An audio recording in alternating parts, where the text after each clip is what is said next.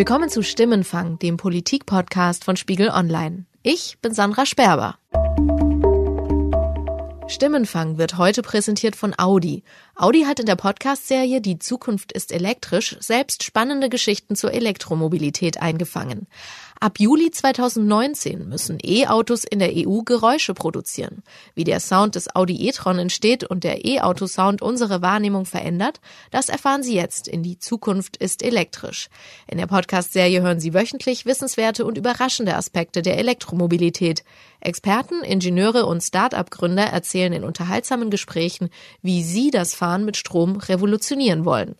Den Audi-Podcast können Sie auf www.audi.de slash e-tron-podcast und auf allen gängigen Plattformen wie iTunes und Spotify abonnieren. Ich habe mal gesagt, ich wurde nicht als Kanzlerin geboren. Und das habe ich auch nie vergessen. Was wir am Montag Morgen bzw. Vormittag, Mittag erlebt haben, war das angekündigte Ende einer Ära. Das sagt mein Kollege Florian Gartmann, der hier für Spiegel Online über die Union schreibt und beschreibt den Montagmorgen nach der hessischen Landtagswahl, als unsere Nutzer um 10.17 Uhr eine Eilmeldung von Spiegel Online bekommen haben mit der Nachricht, dass Angela Merkel nicht mehr CDU-Vorsitzende sein wird, dass sie nicht mehr für den Parteivorsitz kandidieren wird. Florian, kannst du erzählen, was da hinter den Kulissen geschehen ist? Was ist an diesem Morgen passiert? Also um 9 Uhr am Montagmorgen hat sich äh, das Präsidium der CDU im Konrad-Adenauer-Haus, also der Parteizentrale, getroffen. Das Präsidium ist das kleinste Gremium der CDU, da sitzen also wirklich nur sehr wenige. Und im Verlaufe dieser Sitzung und wohl relativ bald hat die Parteivorsitzende und Bundeskanzlerin Angela Merkel dann den Anwesenden ich würde auch sagen, zur Überraschung eigentlich aller mitgeteilt. Auf dem nächsten Bundesparteitag der CDU im Dezember in Hamburg werde ich nicht wieder für das Amt der Vorsitzenden der CDU Deutschlands kandidieren. Aus dieser, aus diesem Kreis heraus ähm, gab es dann offensichtlich Menschen, die das Bedürfnis hatten, diese ja sehr interessante Nachricht nach außen zu transportieren. So ist sie dann auch an uns gelangt. Die Kollegin Melanie Amann vom Spiegel war die erste, die entsprechende Informationen bekommen hat. So entstand dann diese Einmeldung von Spiegel Online. Also sprich Leute aus der Sitzung, die dir SMS schicken. So hat man sich das wohl vorzustellen. Wie ging es dann weiter nach dem Präsidium? Für 13 Uhr war dann eine Pressekonferenz im Konrad-Adenauer-Haus angesetzt. Meine sehr verehrten Damen und Herren, ich begrüße Sie zur Pressekonferenz nach den Landtagswahlen in Hessen. Es war zuerst mal wahnsinnig voll. Es gab in diesem Jahr schon viele dramatische Situationen, aber ich glaube, so voll war es noch nie. Da kam dann also Frau Merkel zusammen mit dem hessischen Ministerpräsidenten Volker Bouffier. Und hessischen Ministerpräsidenten Volker Bouffier. Bundeskanzlerin beginnt. Ja, meine Damen und Herren, die nackten Zahlen des Ergebnisses der CDU bei der Landtagswahl in Hessen sind überaus enttäuschend. Sie sind bitter. Es war aber natürlich eine putzige Situation, weil alle ja jetzt eigentlich nur eins äh, interessierte, nämlich was ist mit Frau Merkel, wie wird, sich, wie wird sie sich äußern? Als Bundeskanzlerin und CDU-Vorsitzende trage ich schon qua Amt die Verantwortung für alles, für Gelungenes genauso wie für Misslungenes. Wenn die Menschen uns also ins Stammbuch schreiben, was sie von den Vorgängen mit der Regierungsbildung auf der Bundesebene und von der Arbeit der Bundesregierung in den ersten sieben Monaten halten, dann ist das ein deutliches Signal, dass es so nicht weitergehen kann. Es war natürlich eine bemerkenswerte Pressekonferenz, weil in dem Moment wurde ja wirklich klar, dass da jetzt äh, jedenfalls der Teil einer Ära endet. Ich bin seit nunmehr über 18 Jahren Vorsitzende der CDU Deutschlands. Eine Aufgabe, die ich mit Leidenschaft und Hingabe versuche auszufüllen. Und seit fast genau 13 Jahren bin ich Bundeskanzlerin der Bundesrepublik Deutschland. Ein Amt, das auszufüllen eine tägliche Ehre und Herausforderung ist. Und man merkte das dann auch vielen Journalisten an, aber eben auch den vielen Politikern im Konrad-Adenauer-Haus. Das Interessante ist, das ist ja so ein Bau, wo es unten ein Atrium gibt und oben so verschiedene Galerien. Und es ist sowieso üblich, dass eigentlich ein Teil derjenigen, die in den Sitzungen waren, dann oben noch bleibt und die Pressekonferenzen beobachtet. Auch die potenziellen Nachfolger, Frau Kramp-Karrenbauer in Spahn, saßen dann da oben über die oder standen über die Reling gebeugt und guckten sich also an, wie Frau Merkel sich da unten äußert. Also eine interessante Konstellation. Also ein historischer Schritt für Angela Merkel. Wie hat die Kanzlerin auf dich gewirkt? Also am Ende, sie hat, glaube ich, erstmal fast neun Minuten am Stück geredet. Am Ende dieser Erklärung wirkte sie wahnsinnig gelöst. Also man hatte das Gefühl, sie stand doch ähm, ganz schön unter Spannung, als sie reinkam. Und je länger sie sprach, desto mehr löste sich aber diese Spannung. Und irgendwann hatte man das Gefühl, jetzt ist es halt raus. Mhm. Und das macht ja auch was mit einem. Das kennt man ja von sich selbst. Und dann vielleicht noch ganz kurze Frage. Was machen Sie eigentlich nach 2021? Denn in der Politik offenbar wollen Sie ja nichts mehr machen. Tja, da können wir ja zum geeigneten Zeitpunkt drüber sprechen. Ähm, ich habe jetzt keine Sorge, dass mir nichts einfällt. Ähm, so, und ich glaube, der Druck, äh, den hat sie ja auch gespürt. Und der Druck, der auf ihr lastete, ist ja am Ende auch ein, einer der Gründe dafür, dass sie jetzt überhaupt sich für diesen Teilrückzug ähm, entschlossen hat. Eine der schwierigsten Sachen, die sie, glaube ich, zu erklären hatte, war ja die Frage Parteivorsitz vom Kanzleramt trennen. Wie gut geht das? In der Vergangenheit hat Angela Merkel immer gesagt, dass ein Kanzler auch Parteivorsitzender sein sollte. Und deshalb hat sie zum Beispiel damals kritisiert, als Gerhard Schröder 2004, die den Parteivorsitz der SPD abgegeben hat, dass das nicht zusammenpasst mit seiner Kanzlerschaft. Da ja das Kanzlerleben des Kanzlers Schröder abgeschlossen ist als Kanzlerleben, kann ich vielleicht sagen, dass ich damals ähm, abschließend nicht äh, richtig gefunden habe, dass er den Parteivorsitz abgegeben hat. Das war aus meiner Sicht ähm, irgendwo dann, ähm, so ist jedenfalls mein Verständnis, eigentlich absehbar, dass damit auch etwas Wichtiges nicht mehr da war in einer Hand. Ich sage nur, das war für mich so ein Punkt, wo ich irgendwie gedacht habe, das hat Konsequenzen. Ja, das ist erstmal ein, ein sehr schöner O-Ton glaube, das war bei einer Buchvorstellung. Da wurde eine Merkel-Biografie präsentiert in Berlin und Gerhard Schröder saß mit auf dem Podium. Man muss sich also, während Frau Merkel das erzählt, äh, Gerhard Schröder vorstellen, wie er da sitzt und tatsächlich zustimmend nickt, weil er natürlich inzwischen weiß, dass es genauso ist, wie Frau Merkel sagt. Es war damals ein Fehler. Und Frau Merkel ist ja nach wie vor der Meinung, dass es ein Fehler war. Das hat sie am Montag ähm, bei ihrem Auftritt ja dann eben auch gesagt.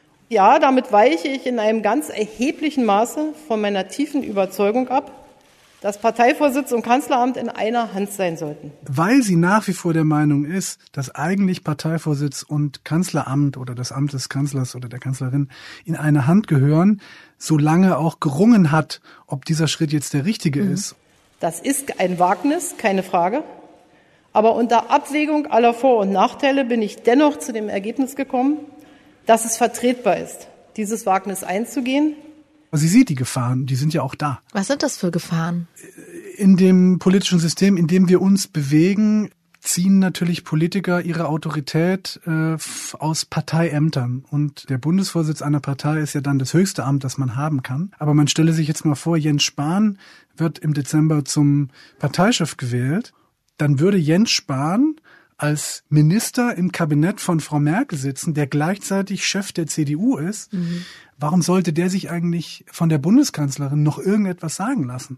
Wie sollte das dann eigentlich funktionieren? Also da geht's ja schon los. Und gleichzeitig könnte er natürlich als Parteichef auch Dinge fordern, von der Bundesregierung, die ihr vielleicht nicht so passen. Ganz genau, der sie sich dann irgendwie auch, ja, gegenüber denen sie sich jetzt dann zu verhalten hätte mhm. und wo sie nicht einfach sagen könnte, nee, das mache ich nicht.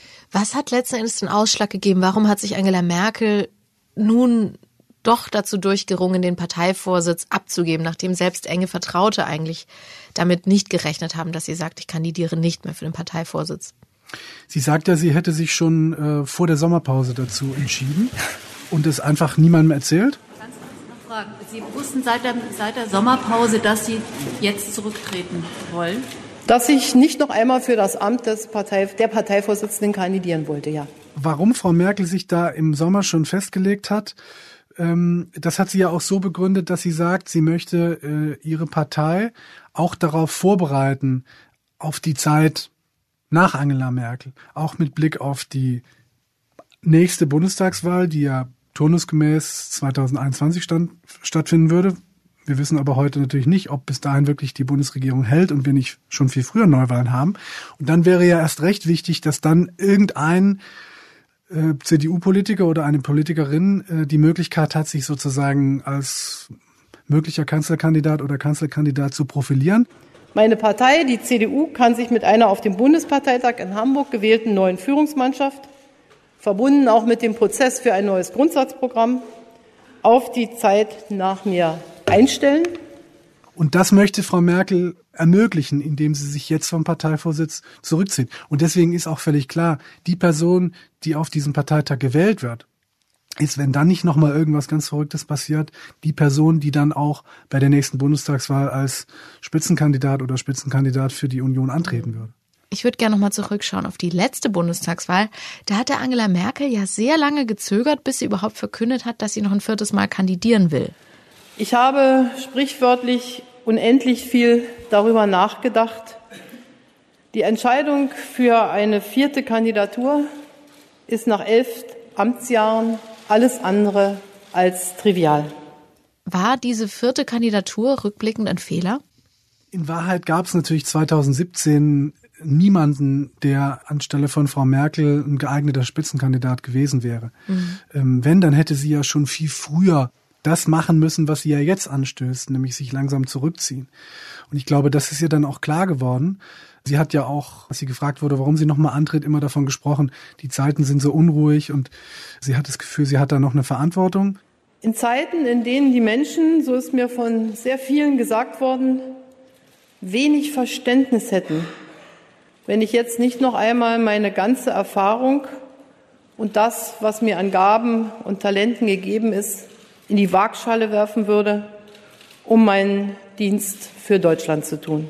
Ich glaube, selbst wenn man jetzt bei der hessischen Landtagswahl zum Beispiel deutlich gesehen hat in den, in den Nachwählerbefragungen, dass es im Grunde genommen keinen sehr positiven Merkel-Faktor mehr gibt, mhm. sondern eher einen Merkel-Malus, Natürlich gibt es einen Teil der Wähler, und das sind vor allem diejenigen, die zur AfD gehen, die sie sich wegwünschen. Aber es gibt ja nach wie vor einen großen Teil, und das ist ja auch interessant, wenn man sich jetzt die Reaktionen auf ihre Pressekonferenz anschaut, bei Grünen, in der SPD, selbst in der Linkspartei. Sogar die Taz hat geschrieben, wir werden sie, ich glaube, wir werden sie noch verneigt, vermissen. Die Frau Merkel für eine sehr respektable Politikerin halten. Sie hat auch was dazu gesagt, wie es jetzt weitergeht. Für den Rest der Legislaturperiode bin ich bereit, weiter als Bundeskanzlerin zu arbeiten. Sie sagt nicht, ich will für den Rest der Legislaturperiode, also bis 2021, weiterarbeiten, sondern ich bin bereit. Lässt sie sich da ein Hintertürchen offen, vielleicht doch schon früher abzutreten, die Kanzlerschaft zu übergeben? Frau Merkel ist äh, grundsätzlich ja eine Meisterin der Hintertürchen. Sie hat ja mit der Ankündigung am Montag äh, nicht mehr als Parteivorsitzende zu kandidieren auch etwas revidiert, was bisher ja selbst aus äh, Überzeugung ihrer engsten Vertrauten klar war, nämlich dass sie nochmal antritt. Mhm. Es gibt ja eine Äußerung, die sie am 27. September bei einer Veranstaltung der Augsburger Allgemeinen getätigt hat. Ich habe gesagt, ich stehe für diese Legislaturperiode zur Verfügung und ich habe meine Meinung bezüglich der Verbindung von Parteivorsitz und, und, nicht, und Kanzlerschaft nicht geändert. Das wurde dann auch breit in ihrer Partei so verstanden und eben bis zum Sonntagabend ja unter anderem von ihrer Generalsekretärin auch so wiedergegeben. Darauf wurde sie am Montag auf der Pressekonferenz ja auch nochmal äh, angesprochen und äh, sie wurde gefragt, ob das quasi eine Notlüge war. Wochen war das eine Notlüge oder was, äh, was war das dann? Ich habe versucht, äh, die Dinge so zu benennen, dass ein kleiner Spielraum war. Also die Formulierung jetzt, äh, ich bin bereit, die ist dann in jedem Fall, wenn man jetzt mal beim Spielraum bleibt, eben auch Spielraum, den sie sich da offen lässt, mhm. weil für den Fall, dass Jens Spahn zum Vorsitzenden gewählt würde, kann ich mir ehrlich gesagt nicht vorstellen, dass dann Frau Merkel Bundeskanzlerin bleibt. Lass uns auf die Zukunft schauen. 18 Jahre Parteichefin. Was ist jetzt nach so langer Zeit in der Partei los, wo es jetzt um einen neuen Vorsitzenden geht? Ich würde sagen, völliges Chaos. Ich bin da ja auch gerade am Rumtelefonieren und äh, weil ja die Entscheidung wenn das wirklich stimmt, dass sie niemanden eingeweiht hat, dann doch für alle überraschend kam, mhm. Ähm, müssen sich eben auch erstmal alle sortieren. Ähm, das lief ja am Montag etwas kurios ab, weil kurz nachdem diese Meldung dann öffentlich war oder diese Nachricht öffentlich war, dass Frau Merkel nicht nochmal als Parteichefin kandidiert, ja über die Bildzeitung schon äh, die Nachricht öffentlich gemacht wurde, dass Friedrich Merz seine Bereitschaft äh, signalisiert, als Parteichef zur Verfügung zu stehen. Ganz kurz, lass uns einhaken. Wir haben sehr, sehr junge Hörer. Da werden sich vielleicht viele gar nicht mehr erinnern, wer überhaupt Friedrich Merz ist. Was ist das für ein Mann? Mein Name ist Friedrich Merz. Ähm, mit E. Das ist tatsächlich eine gute Frage. Was ist das für ein Mann? Also der Politiker Friedrich Merz war damals äh, eine große Hoffnungsfigur von CDU und CSU. Ende der 90er, ähm, Anfang der 2000er. Ende der 90er, Anfang der 2000er hat sich damals vor allem als Wirtschafts- und Finanzpolitiker profiliert, wurde dann Fraktionschef der Unionsbundestagsfraktion und musste dann 2002 den Posten abgeben, und zwar an wen? An Angela Merkel. Also im Grunde genommen gab es da einen Machtkampf und äh, den hat Angela Merkel gewonnen und dann ist Friedrich Merz, glaube ich, noch bis 2009 im Bundestag geblieben. Es ist ja hinlänglich bekannt, dass es da schon eine Reihe von Meinungsverschiedenheiten auch äh, zwischen meiner Partei, äh, ihrer Vorsitzenden und mir gegeben hat. Im Übrigen war es so, ich bin zu diesem Zeitpunkt 20 Jahre Abgeordneter gewesen und ich habe immer gesagt, äh, ich will irgendwann mal wieder in meinen Beruf zurück. Und das war dann nach 20 Jahren auch der richtige Zeitpunkt. Und hat jetzt in den vergangenen Jahren äh, sich vor allem als Anwalt und Geschäftsmann äh, betätigt wahnsinnig viel Geld verdient, äh, sitzt in diversen hochdotierten Aufsichtsräten, unter anderem von einem amerikanischen Vermögensverwalter. Äh, Im deutschen Ableger ist er der Aufsichtsratschef. Aber er ist jedenfalls jemand, der jetzt die letzten Jahre eben nicht mehr in der aktiven Politik mitgemischt hat und der jetzt einer wäre von den möglichen Parteichefkandidaten, für die eben so ein bisschen so ein Überraschungsmoment oder so ein Seiteneinsteigermoment gelten könnte. Und das macht möglicherweise auch seine Attraktivität aus. Meine Damen und Herren, Sie wissen das, ich bin in den letzten zehn Jahren nicht in der aktiven Politik gewesen. Ich war fünf Jahre Mitglied des Europäischen Parlaments, 15 Jahre Mitglied des Deutschen Bundestages und bin im Jahre 2009 aus freien Stücken aus dem Deutschen Bundestag ausgeschieden und habe mich wieder meinem Beruf zugewandt. Ich habe diese knapp zehn Jahre allerdings auch Gelegenheit gehabt, die Politik ein wenig von außen zu betrachten, sozusagen einen Blick von außen auch auf die Politik und ihre Entscheidungen zu werfen. Wer könnte noch kandidieren oder wer genau, hat das schon hatten, erklärt? Wir waren ja gerade bei der äh, Frage, wie, wie die Partei sortiert ist. Also die Meldung von Friedrich Merz äh, kommt, die kommt dann übrigens auch natürlich live in die Sitzung des Parteivorstands dann rein. Da sitzen die alle. Mhm. Und ich glaube ehrlich gesagt, dass Frau Kramp-Karrenbauer und Jens Spahn noch in der Sitzung ihre Kandidatur angekündigt haben ist vor allem damit begründet, dass plötzlich diese März-Nachricht unterwegs war. Also weil da Handy-Einmeldung und die weil gucken da runter ein und denken auf Druck einmal. war und in solchen Situationen man sich natürlich dann überlegen muss, äh, da ist irgendwie Momentum und da möchte man irgendwie nicht der Letzte sein mhm. und dann sagt man vielleicht, obwohl man sich's noch gar nicht ganz zu Ende überlegt hat, ich bin dabei. Weil das Problem zum Beispiel für Jens Spahn eben ist, Jens Spahn ist ja auch also hat ein ganz ähnliches Profil ähm, wie Friedrich Merz, jedenfalls wie der damalige Friedrich Merz. Jens Spahn ist auch Finanz- und Haushalts, also ist ursprünglich ein Gesundheitspolitiker gewesen, war dann aber parlamentarischer Staatssekretär im Finanzministerium, mhm. ist ein Liebling des äh, Wirtschaftsflügels und des Mittelstands in der Union. Ganz ähnliches Profil. Mhm. Das heißt, ähm, wenn die beide antreten würden, würden die im Grunde genommen um ähnliche Stimmen werben. Mhm. Frau Kamp-Karrenbauer hat da tatsächlich wieder ein ganz anderes Profil. Äh, die hat wiederum andere Probleme. Aber um zur Frage zurückzukommen, wie die sortiert sind, das ist am Montag so schnell gegangen, dass alle jetzt im Moment erstmal überlegen, wen sie eigentlich unterstützen und die Partei überlegen muss, wie organisieren wir jetzt eigentlich diese Wahl. Es gibt ja auch die Forderung, man müsse eine Urwahl machen, also die Mitglieder abstimmen lassen. Also da gibt's wahnsinnig viel, was möglich ist und wahnsinnig viel Unklarheit, was dann tatsächlich passiert. Das ist ja eigentlich schon was sehr, sehr Ungewöhnliches für die CDU. Wir haben vorhin mal nachgeguckt. Es gab bislang nur einmal einen Gegenkandidaten für den Parteivorsitz. Was macht das mit der Partei? Also natürlich wird das im Moment von allen als sehr positiv dargestellt, mhm. vor allem von den Akteuren selbst. Man versucht quasi aus der ungeordneten und leicht konfusen Lage jetzt äh, erstmal was Positives zu machen. Ich empfinde das jetzt als eine Öffnung als eine Phase von Möglichkeiten, in denen auch die Partei sich selbst vergewissern kann. Das ist ein sehr schöner Prozess. Den hatten wir jetzt acht, über 18 Jahre nicht. Und tatsächlich ist ja vielleicht auch also dieses Gefühl, dass sich was bewegt, dass man eben nicht nur immer vorgesetzt kriegt, hier, das ist jetzt die Person, die ihr zu wählen habt, sondern dass man Auswahl hat. Mhm. Das hat was für sich. Auf der anderen Seite, wenn es am Ende eben ein Kampf von mehreren Leuten gegeneinander wird, der auch so ausgetragen wird. Das der weiß Streit. man inzwischen ja auch. Streit wird ja dann doch nicht so gemocht. Mhm. Und äh, es ist also eben auch eine Frage, wie man das am Ende organisiert. Angela Merkel hat über ihr Karriereende gesagt, ich habe mir immer gewünscht und vorgenommen, meine staatspolitischen und parteipolitischen Ämter in Würde zu tragen und sie eines Tages auch in Würde zu verlassen. Kann ihr das gelingen? Wie könnte ein Ende der Ära Merkel in Würde aussehen?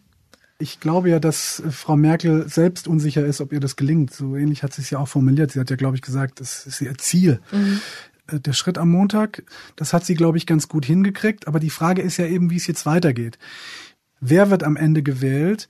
Ist das wirklich eine Person, mit der Frau Merkel dann auch zusammenarbeiten kann? Geht also dann ihr Plan wirklich auf, weiter Kanzlerin zu bleiben?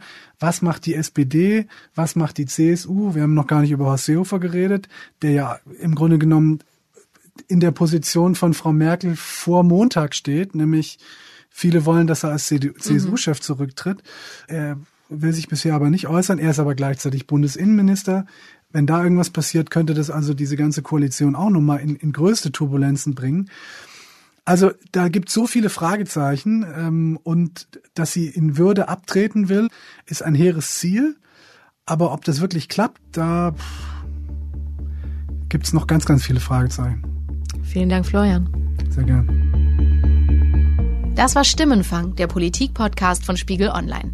Die nächste Folge gibt's wie immer kommenden Donnerstag auf Spiegel Online, iTunes, Google Podcasts, Spotify oder wo auch immer Sie Ihre Podcasts abonniert haben. Bis dahin freuen wir uns über Themenvorschläge und Feedback an stimmenfang.spiegel.de oder auf unserer Mailbox unter 040 380 80 400.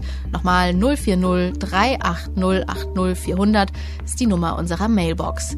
Die Kontaktdaten stehen auch in den Show Notes. Diese Folge haben Yasemin Yüksel und ich, Sandra Sperber, produziert.